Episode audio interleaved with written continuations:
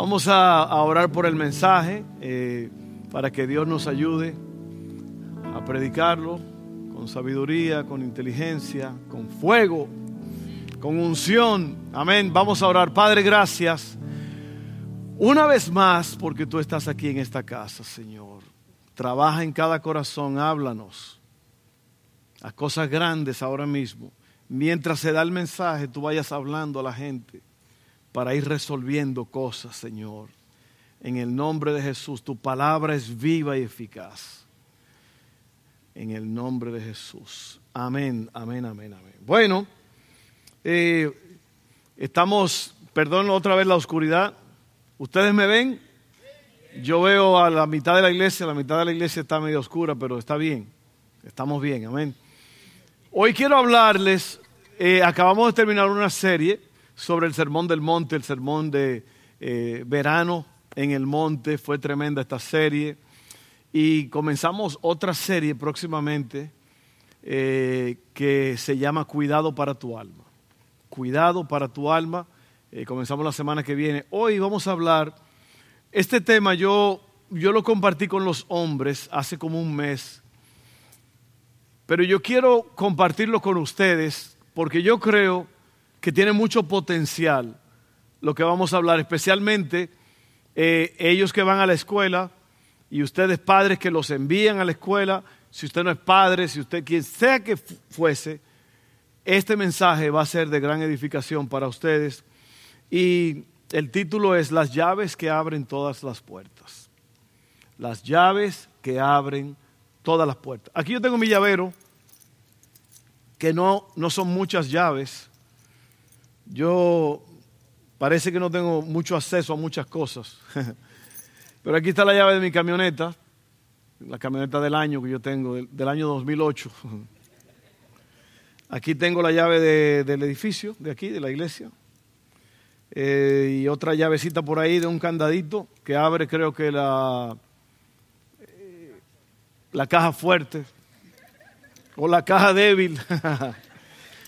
En fin, son, son dos, tres llaves que tengo aquí. A lo mejor algunos de ustedes parecen que trabajan en la cárcel. Yo he visto, tienen 130 llaves.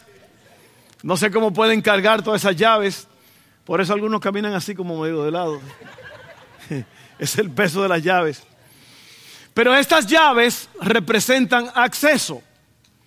Yo sé que esta negrita es la que abre y prende la camioneta, no otra.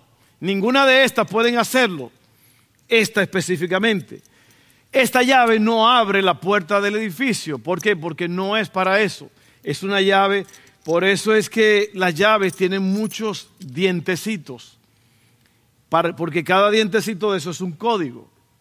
Había un borracho tratando de abrir la puerta, así, no podía y no podía. Y le dijo al uno que pasó, oiga, con los dientes para arriba, hizo así. Pero hablaba de estos dientes. Ahora fue que lo agarró. Algunos de ustedes más tarde, esta noche, cuando usted ya... Estos dientitos son el código que cuando usted va, va, abriendo, no sé si usted lo ha visto, es espectacular. Bueno, pero esos son los códigos. Eh, hoy día abrimos puertas ahora casi ya sin llaves, eh, pone un numerito, ti, ti, ti, y abre acceso. Entonces, por eso yo quiero hablarte sobre este asunto de las llaves que abren todas las puertas. Y son cuatro cosas que yo quiero que tú las veas y las entiendas para que cosas grandes sucedan en tu vida. Así que la palabra acceso significa acción de llegar o acercarse, entrada o paso, posibilidad de o derecho a disfrutar de cierto servicio. Entonces, cuando tú abres con una llave, tenías la llave específica y por eso el candado reaccionó a la llave y abrió porque tenías el acceso. Asimismo, hay varias llaves, son cuatro, yo las he resumido a cuatro, que tú las necesitas y Dios va a abrir puertas. Oye esto. Vamos a leer segunda de Pedro, capítulo 1, 3 al 9. Dice así, mediante su divino poder, Dios nos ha dado todo lo que necesitamos para llevar una vida de rectitud. Todo esto lo recibimos al llegar a conocer a aquel que nos llamó por medio de su maravillosa gloria y excelencia. Y debido a su gloria y excelencia nos ha dado grandes y preciosas promesas. Estas promesas hacen posible que ustedes participen de la naturaleza divina y escapen de la corrupción del mundo causada por los deseos humanos. En vista de todo esto, esfuércense al máximo para responder a las promesas de Dios, complementando su fe con una abundante provisión de excelencia moral, la excelencia moral con conocimiento, el conocimiento con control propio, el control propio con perseverancia, la perseverancia con sumisión a Dios, la sumisión a Dios con afecto fraternal y el afecto fraternal con amor para todos. Cuantos más crezcan de esta manera, más productivos, más productivos y útiles serán en el conocimiento de nuestro Señor Jesucristo. Pero los que no llegan a desarrollarse de esta forma son cortos de vista o ciegos y olvidan que fueron limpiados de sus pecados pasados. Estas son las cuatro llaves que abren todas las puertas. La primera es intimidad con Dios. Intimidad con Dios. La segunda es disciplina. La tercera es carácter enseñable.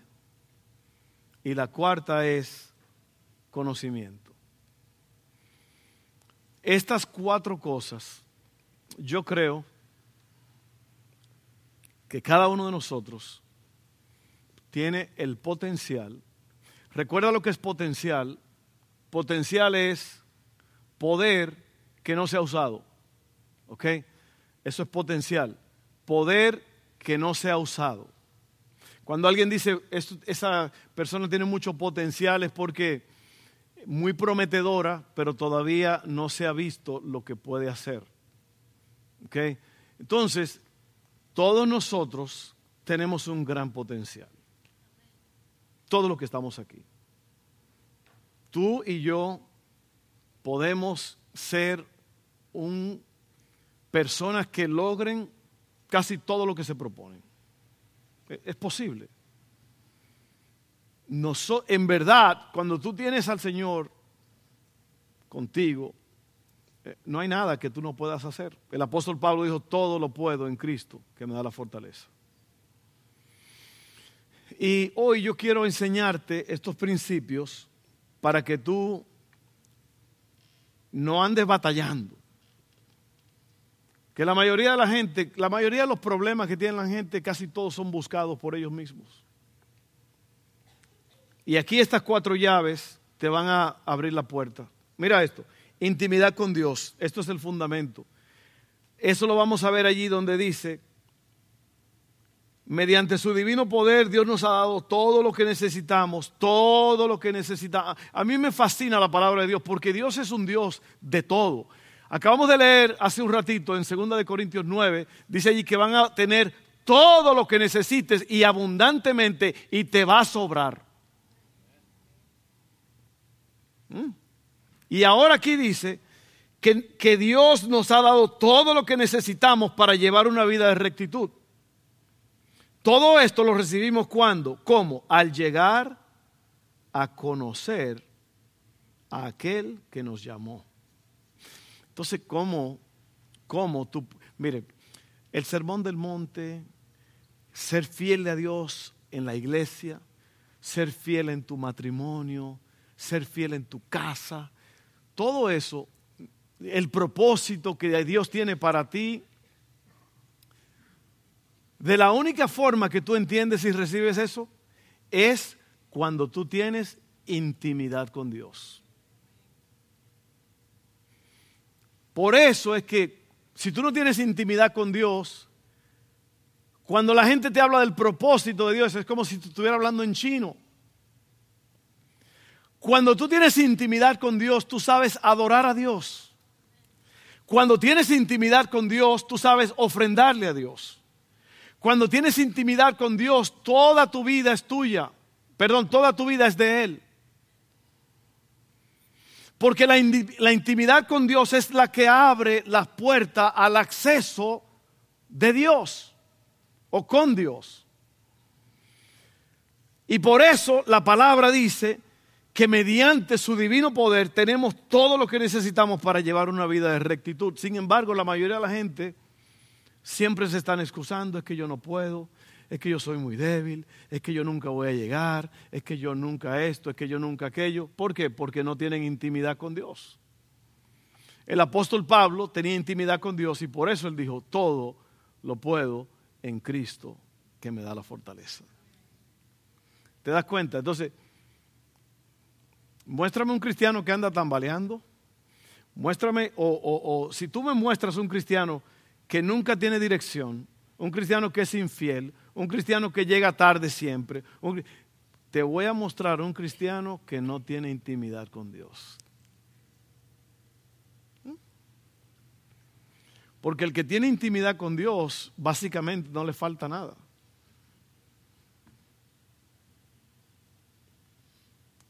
Eso es lo que te falta. Necesitas encajar. Y para eso se necesita lo próximo que voy a hablar y es disciplina.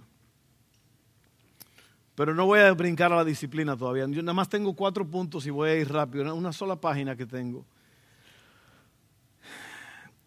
Todo el edificio se construye sobre esta base de conocer a Dios.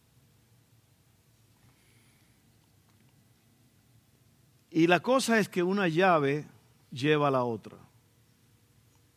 ¿Cuántos se acuerdan de Indiana Jones? ¿Se acuerdan que abre una compuerta y hablan una palanca y, se abre una puerta y luego se abren otra? Y así hasta llegar al tesoro. Bueno, así mismo es aquí, una llave te lleva a la otra. Entonces, la disciplina, la disciplina es seguir la enseñanza de un maestro al pie de la letra. La disciplina es pagar un precio para obtener algo mejor. La mayoría de los cristianos no tienen disciplina. Porque la disciplina es un régimen, es una orden que tú te das a ti mismo, es una constancia. Tuviste allí donde leímos que dice constancia, que hay que irle añadiendo a este asunto. Cuando tú tienes intimidad con Dios, es porque tú te has disciplinado y eso es lo que yo hago. Eso es lo que yo hago. Mi familia es testigo. Yo me levanto y yo me voy a ese lugar para estar solo con el Señor y ahí yo estoy orando, leyendo y yo paso tiempo allí. Porque eso es lo que me abre la puerta para todas las cosas de la vida. Es probable que eso es lo que te falta a ti y por eso tú cantas la canción de Julio Iglesias. Tropecé de nuevo y con la misma piedra. Usted sigue tropezando con las mismas cosas, cayendo en los mismos pecados. Todo eso es porque usted no tiene probablemente intimidad con Dios. Porque eso, eso es acceso a la gloria. Ahí te lo dice claramente. Dios nos ha dado todo lo que necesitamos al llegar a conocer a aquel que nos amó, que nos llamó. Así que te falta disciplina para tener acceso, tener intimidad con Dios. No lo he visto yo. Yo no he visto eso. Un cristiano que tiene intimidad con Dios y anda dándose cabezazos, tomando decisiones erróneas. Muy raro. Disciplina número dos. Número dos, number two. ¿Listos? El crecimiento comienza con una decisión, pero debe pasar a ser disciplina. Hay algo que nosotros enseñamos aquí en la iglesia, en la, clase de próximos pasos, cada martes, si usted no lo ha tomado, actívese. Se llama visión y misión. Todos los humanos tienen que tener esto en todas las cosas que hacen, en el matrimonio, en el trabajo, en proyectos. está frío aquí, está frío, frío. ¿Alguien tiene frío o no frío? Ahorita lo sube y dice que tienen calor entonces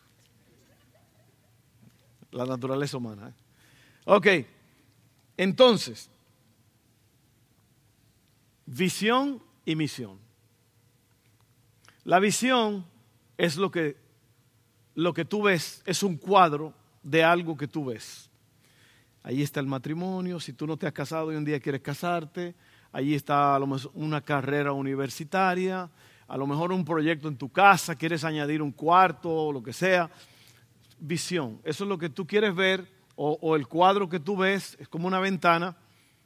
Ese, esa es visión. Ahora, la visión necesita otro componente para que se lleve a cabo. Eso se llama misión. La misión es cómo te vas a mover del punto A al punto B para lograr esa misión esa visión. La visión es el cuadro, la misión es el vehículo. Asimismo es la disciplina. Ve, nosotros somos un lugar de sanidad para un mundo en dolor. Esa es nuestra visión. Ser un lugar de sanidad para un mundo en dolor. ¿Cómo lo vamos a hacer? ¿Cuál es la misión? La misión es congregarnos, crecer, ir. Congregar, crecer, ir. Así lo hacemos. Nos congregamos como, como ahora estamos congregados. Crecemos como ahora usted está creciendo. Y luego vamos más allá de las cuatro paredes a llevar el mensaje y ser un lugar de sanidad para un mundo en dolor. Entonces, la disciplina, oye bien, no hay grandes secretos. El secreto para esto, el secreto para aquello. No, no hay grandes secretos. Lo que hay es disciplinas diarias. Disciplina diaria. Estaba leyendo, estoy leyendo Proverbios y Proverbios habla mucho sobre el perezoso. Sigue siendo perezoso y no vas a tener nada que comer. Las hormigas planean en el verano y recogen para tener en el invierno. Y mucha gente no llegan lejos porque son perezosos. Yo tenía una amiga en la, escuela que era apellido Pérez y Soso también. Yo no, eso es muy raro, ella apellido Pérez Soso. Es verdad. Perezoso. Ok, entonces mira esto, esto es muy importante. Tenemos dos opciones, ser disciplinados y crecer o no hacer nada e irnos a la deriva. ¿Sabe lo que quiere decir a la deriva? Es cuando un barco no tiene motor o vela y lo único que lo está llevando es el viento o las olas. Y así hay mucha gente que están, viven a la deriva. Cuando ellos se levantan en la mañana no tienen un plan. Ellos no planearon, normalmente uno hace un plan la noche anterior de cómo va a ser el día. Y por eso la gente que no planea, si tú no planeas tu día, alguien más lo va a planear por ti. Si tú no cortas la grama, el zacate, el pasto, como usted le llame, la ciudad va a venir a cortarlo por ti. Cuando crezca más de un pie ya, van a mandar un, tractor y van a cortar y te van a dejar una factura allí en la puerta. Ve, si tú no planeas, si tú no resuelves tus problemas, si tú no resuelves las cosas que te están causando daño, si tú no cortas ahora mismo las cosas que te están destruyendo, alguien más va a planear por ti. Y en el libro que escribimos, El hombre que pudo haber sido, yo hablo de eso. Yo hablo de eso. Entonces, hay que tener intimidad con Dios y hay que tener disciplina.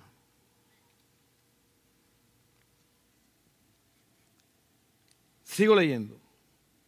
La falta de disciplina siempre conduce a la deriva. Si no estamos creciendo, estamos a la deriva y declinando. Entonces, vamos al punto número tres, que es un carácter enseñable. Y aquí hay un problema grave con mucha gente. Yo siempre he dicho que cuando una persona admite que tiene un problema, ya resolvió 80% del problema. El resto es acción. Lo primero es reconocimiento. Y por eso mucha gente, mayormente los esposos son esos, los cabezones. ¿Sí o no? Bueno, ya. Sí, sí, lo, el, hombre es muy cabezón en esa área, en creerse que él es la última Coca-Cola del desierto, que él todo lo puede, que yo, yo no estoy mal. ¿Qué me va a enseñar una mujer a mí? Eh, te lo dije. Eso es lo que más le duele a un hombre, que la mujer le diga, te lo dije.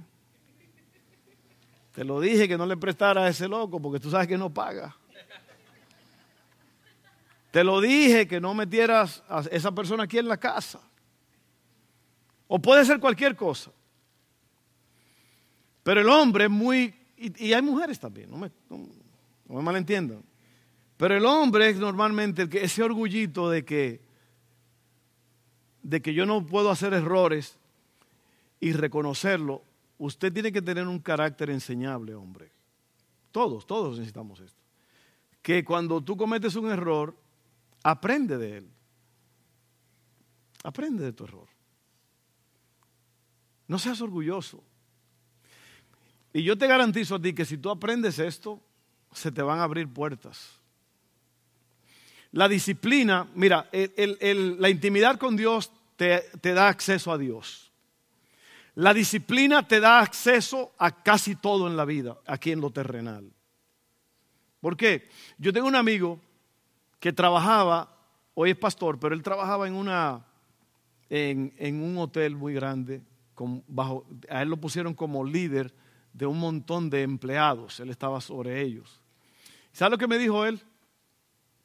Me dijo que cuando él vino de un pueblito, vino a trabajar a la ciudad, él se empeñó y él trabajaba más que todos.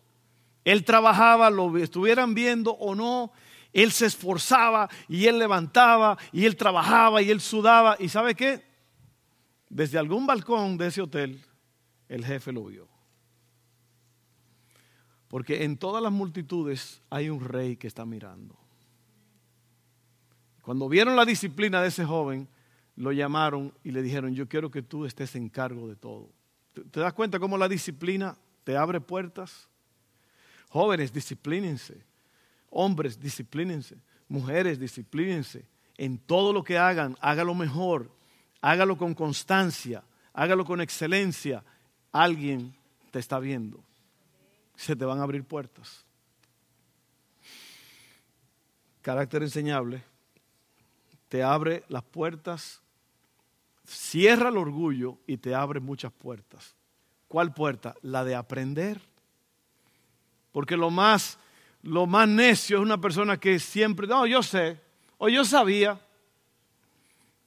o cometen un error y se quedan callados y la persona lo está viendo como quien dice, admítelo, dilo, y no, no hablan, no dicen nada. El carácter enseñable es que tú aprendes. Di que sí, di, ¿sabe qué? Yo estaba mal. Yo estaba mal. Lo siento. No debía haber hecho eso. Más dígalo. Y usted va a ver que entonces ahora usted va a ser enseñable. Y una persona enseñable es una persona que se le abren puertas para aprender. Y por último, el conocimiento. Proverbios 4, 5 al 9 dice, adquirir sabiduría es lo más sabio que puedes hacer y en todo lo demás que hagas, desarrolla buen juicio. Si valora la sabiduría, ella te engrandecerá, abrázala y te honrará. ¿Usted sabe lo que es la sabiduría? Conocimiento bien aplicado. Conocimiento bien aplicado. Cristo dijo, si ustedes saben estas cosas, felices, bienaventurados serán si las practican. Entonces yo creo, otra vez, que una llave te da acceso a la otra. Tú puedes seguir navegando a la deriva, sin plan. Tú puedes retomar el control de tu vida ahora, como ya tienen calor, ya tienen calor, te lo dije, prende eso, prende eso, que tienen calor. Puedes seguir a la deriva, puedes seguir sin reconocer cuando haces mal, puedes seguir ignorando el tiempo con Dios que Dios te está llamando para que pases tiempo con Él.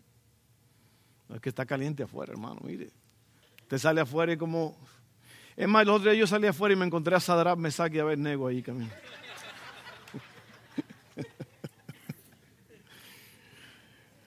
Era, eh, como dijo Pepe, el foso de los leones ardiendo, dijo una viejita. Dijo que Daniel se cayó en el foso de los leones ardiendo. Carácter enseñable y conocimiento. El conocimiento. Tú eres en tu trabajo, en lo que haces, adquiere más conocimiento. Sigue aprendiendo. Amén. Pero estas llaves van a abrir muchas puertas.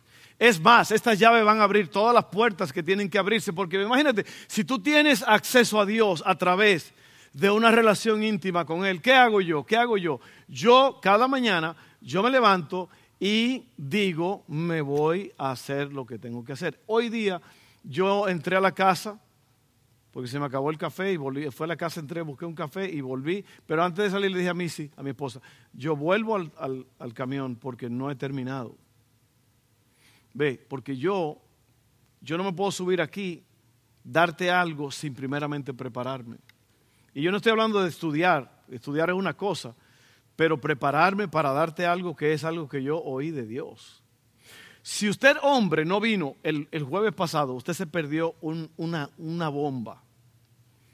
Venga el jueves, porque yo sé que el Señor me mostró algo. Y yo no soy de los que hablan, que Dios me dijo, y que Dios me dijo. Yo no uso ese vocabulario, usted lo sabe. Pero yo sé que en, el secreto Dios me mostró algo para los hombres. Y lo estamos dando. Eh, no le voy a decir lo que es exactamente. Venga el jueves para que usted lo experimente y luego venga el otro jueves de arriba. Ya se, ya se están abriendo puertas, cosas grandes están pasando entre los hombres. Pero lo que te quiero decir es que tú no puedes siempre estar tan deprisa que tú no tienes tiempo para arrodillarte, aunque sea cinco minutos. Hazlo.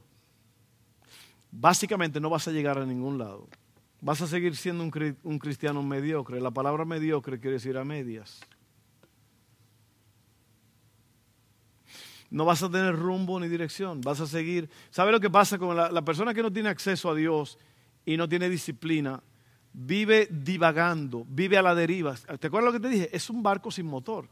Y tú no sabes. Tú, la persona que está así no tiene éxito en sus finanzas, no tiene éxito en sus relaciones, las relaciones son un desastre, no tiene éxito en la familia, ¿por qué?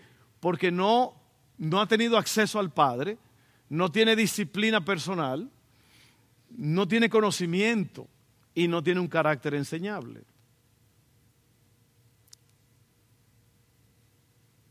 ¿Qué les parece eso? Y mira, yo te digo una cosa, mi hermano, mi hermana querida. Es solo asunto de tiempo. Sansón, y en el libro yo le llamo a esto el síndrome de Sansón. ¿Sabe lo que es el síndrome de Sansón? Seguir cometiendo los mismos errores y creer que te vas a escapar siempre. Un día te va a salir una Dalila. ¿Sabe quién fue Dalila? Sansón era un hombre, un hombre normal, pero dice que el Espíritu de Dios vino sobre él. y que el secreto de él estaba en su pelo. ¿Ok? No me pregunten eso a mí, pregúnteselo a Dios. Eso fue Dios que hizo ese asunto. Salomón con una quijada de burro aniquiló 700 hombres. Se puso las puertas de la ciudad, que son enormes, se las puso el hombro. Hizo cosas, nadie podía detenerlo. Y ¿sabe lo que pasa? Que él empezó a creer que todo eso era de él. Y cuando se enamoró de Dalila, porque a Sansón le gustaban las prostitutas, mucho cuidado ahí, ¿eh? Que las prostitutas no nada más hay que ir a pagarla a un lugar, las prostitutas salen en, en tu teléfono. O prostitutos. Ten mucho cuidado. A Sansón le, le fascinaba eso y Sansón le gustaba la venganza. Y tú dirás, ¿cómo entonces era usado por Dios? Pregúntaselo a Dios, porque Dios es el que sabe, Dios tiene misterios. Dios usó a Sansón para muchas cosas grandes. Y esta mujer, Dalila, fue jugando con su mente. Dime el secreto de tu fuerza. O oh, es esto. Y cuando ella decía, Sansón, esto venía y rompía. Dice que rompía las sogas como si fueran hilos. Y así pasó varias veces. Hasta que en una, Sansón le confió el secreto a Dalila. Y cuando dijo, Sansón, los filisteos contra ti ya, le cortaron el pelo. Y así mismo te voy a decir, hombre, mujer, joven, quien estás, te van a cortar el pelo. Y tú crees que vas a poder vencer otra vez, que vas a salir ileso. Y se te va a acabar el jugo ahí. Te va a pasar como a mí viniendo ahora que, ¡pip! Oye, este ruidito. Low fuel. Bajo en gasolina. Ahorita tengo que echar gasolina. Tú no quieres que te pase eso en la vida. Amén. Acceso al Padre. Esa llave se llama intimidad. Acceso a todas las puertas aquí en la tierra. Esa llave se llama disciplina. Carácter enseñable. Y conocimiento. Amén. Vamos a orar. Padre, gracias. Gracias por estas cuatro llaves que abren todo. Ojalá que lo hagamos, Señor. Ojalá que lo hagamos. Te pido que nos ayudes a cada uno aquí en este momento. Vamos a lograr cosas grandes en esta vida. Si lo hacemos. Ahora, Señor, obra en cada corazón, en cada persona, en el nombre de Jesús. Amén. Bueno, vamos a hacer otra oración porque en, todo lo que hacemos hay que hacer esta oración porque esta es una oración para entrar al reino de los cielos. ¿Cómo se hace esto? Bueno, una oración en Romanos 10 dice que si tú confiesas con tu boca, crees dentro de ti que Jesucristo es el Señor y Dios le levantó de los muertos, serás salvo. Hay que confesar eso. Ese es el comienzo de la vida cristiana. Y si tú nunca has hecho eso, yo te voy a dar esa oportunidad ahora. Amén. Vamos todos juntos a repetir esta oración. Padre, gracias por mandar a Jesús. Él es el Salvador. Él murió en la cruz.